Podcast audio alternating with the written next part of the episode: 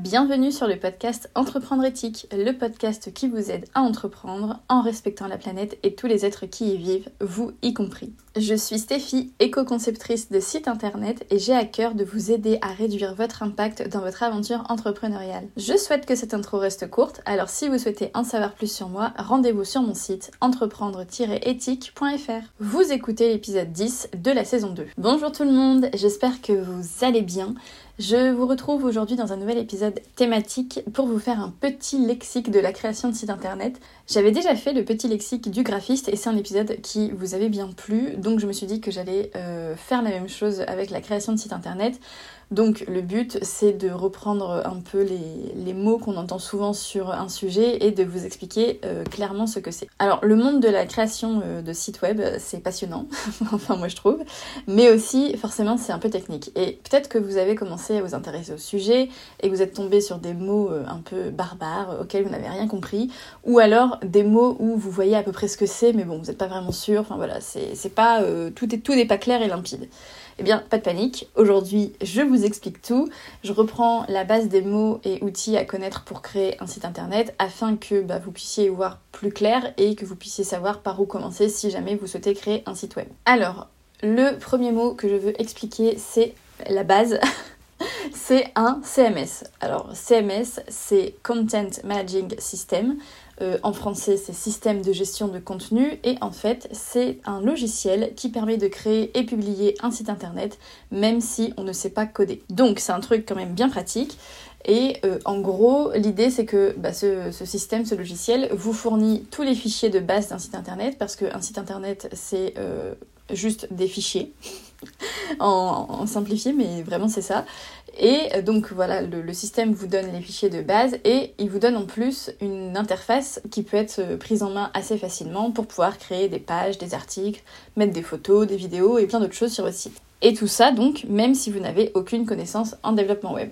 Donc le plus connu et le plus utilisé de tous les CMS c'est WordPress parce qu'aujourd'hui 35% des sites à peu près, hein, des fois on voit 35, des fois on voit 33, des fois on voit 38, enfin bon voilà à peu près.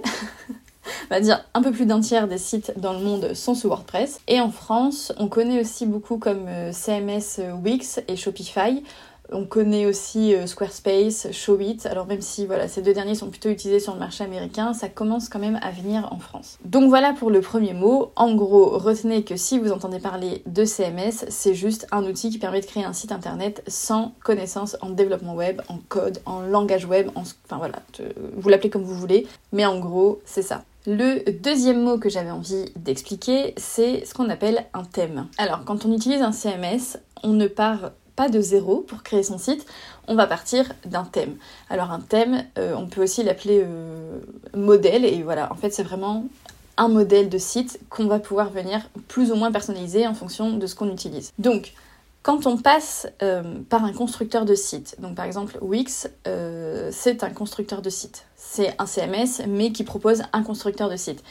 Sur WordPress, pour avoir un constructeur de site, il faut ajouter un plugin, donc euh, je vous dirai après ce que c'est, euh, pour avoir un constructeur de site. Donc par exemple, c'est Divi ou Elementor. Donc quand on passe par ce genre euh, de choses, donc les constructeurs de sites, le modèle qu'on va choisir, ce sera vraiment tel quel sur notre site. Et ensuite, on pourra le personnaliser. Mais j'avais envie de vous parler un peu des thèmes sur WordPress parce que c'est pas tout à fait la même chose. En fait, un thème, un thème WordPress, ça va surtout définir l'apparence de votre header et votre footer, donc pareil, je viendrai expliquer après ce que c'est. Ça va aussi définir un peu sa structure générale, parfois ça peut être l'emplacement des images dans les articles de blog, euh, l'apparence du panier ou de la page de paiement si vous avez un site e-commerce, donc voilà, ça va définir certaines choses qu'on va pouvoir modifier ou pas, ça va dépendre des thèmes. Et souvent c'est un peu euh, un casse-tête de choisir son thème sur WordPress.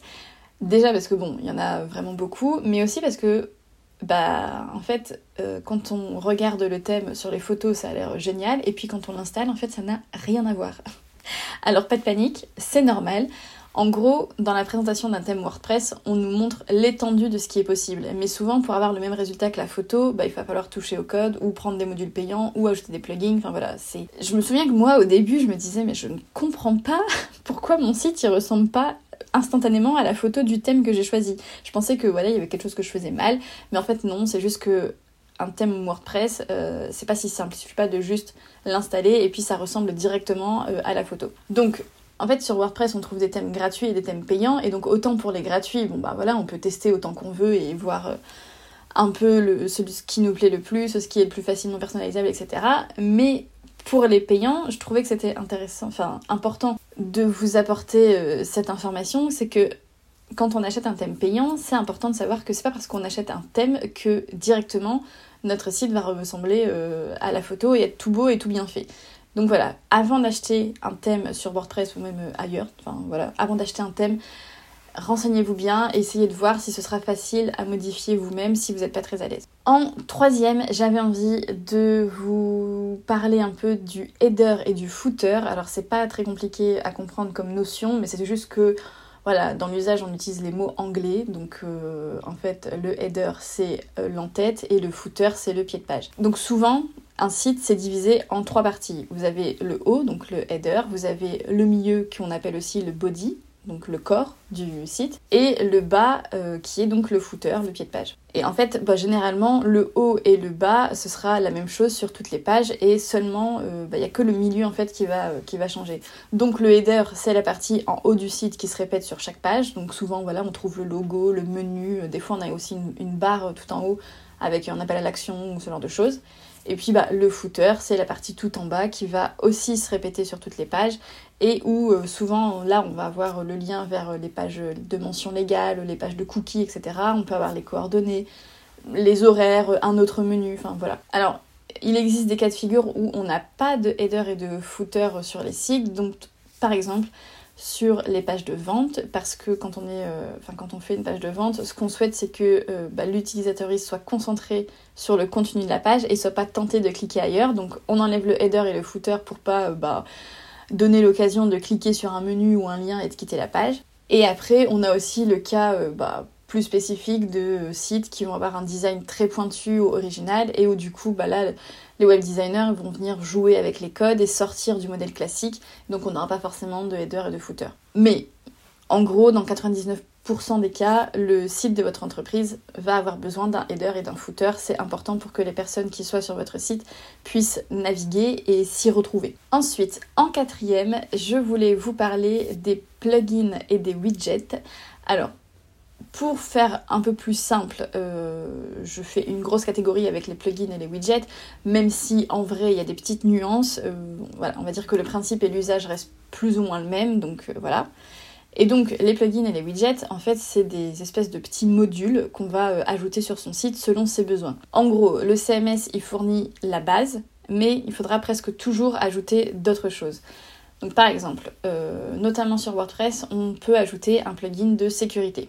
D'ailleurs, c'est même, même plus qu'on peut, c'est presque on doit, enfin c'est conseillé en tout cas.